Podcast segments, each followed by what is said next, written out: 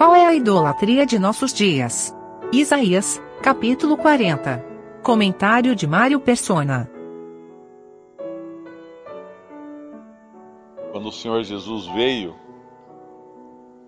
não havia idolatria em Jerusalém, na terra de Israel. É interessante nós vermos isso, porque alguns séculos antes existiam ídolos, existiam os, os montes altos, as árvores, eles ofereciam sacrifícios a ídolos, existia todo um culto idólatra.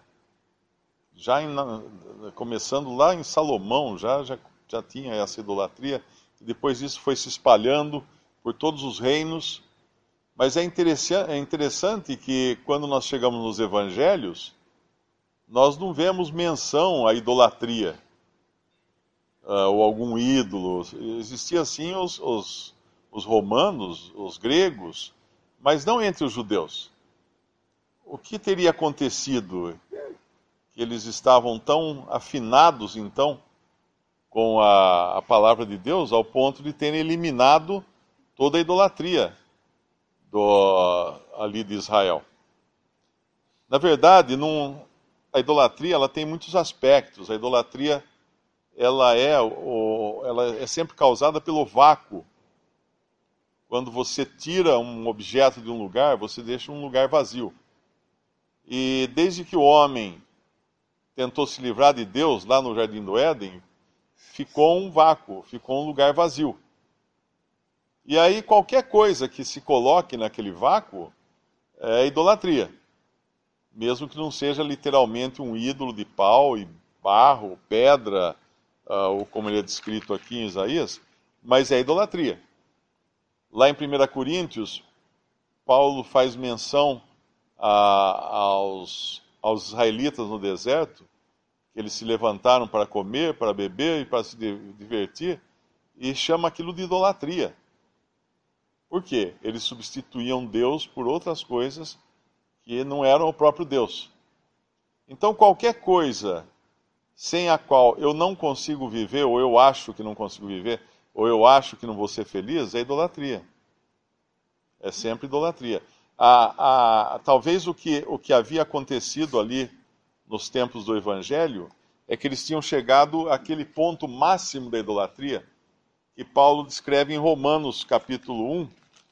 Vamos abrir lá que é o ídolo mais fácil de se carregar. Você não precisa de um andor, você não precisa de, de quatro pessoas segurando nos varais do andor ou qualquer coisa assim. É, Romanos capítulo 1, versículo 21. Porquanto, tendo conhecido a Deus, não o glorificaram como Deus, nem lhe deram graças, antes em seus discursos se desvaneceram.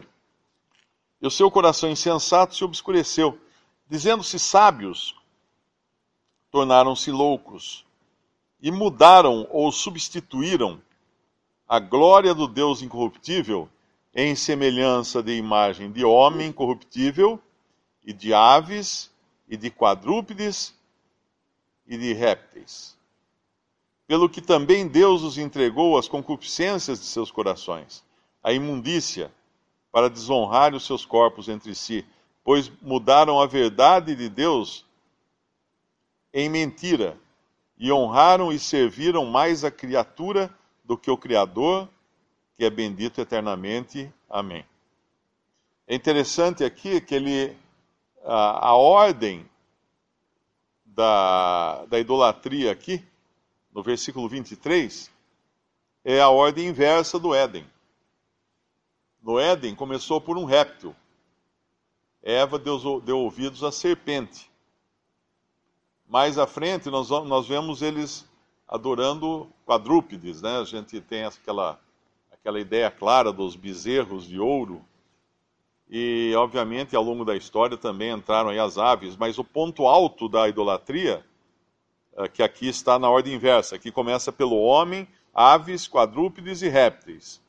De cima para baixo, nessa ordem. O ponto alto agora é o homem. Então, quando o Senhor Jesus chega lá nos evangelhos, quem era o ídolo deles? Eles mesmos. Os fariseus faziam longas orações, faziam jejum, uh, davam o dízimo e tudo mais para serem vistos pelos homens. Ali estavam eles adorando a si mesmos, eles exaltando a si mesmos. Essa é, a pior, é o pior tipo de idolatria que pode existir. Nós podemos pensar que nós vivemos hoje numa, numa sociedade, né, numa época iluminada, em comparação ao, aos brutos uh, antigos, primitivos, que adoravam ídolos de pau e barro, mas na realidade nós só mudamos os ídolos, porque hoje o homem é a, a estrela da idolatria.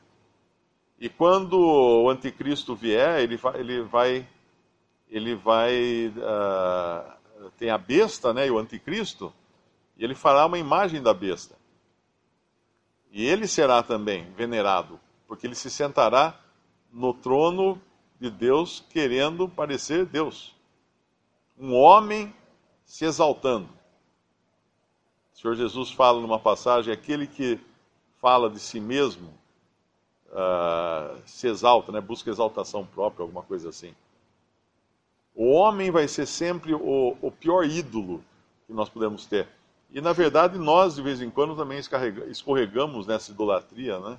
Uh, quando nós nos achamos melhores do que os outros homens, porque aí nós somos o nosso próprio nosso próprio ídolo.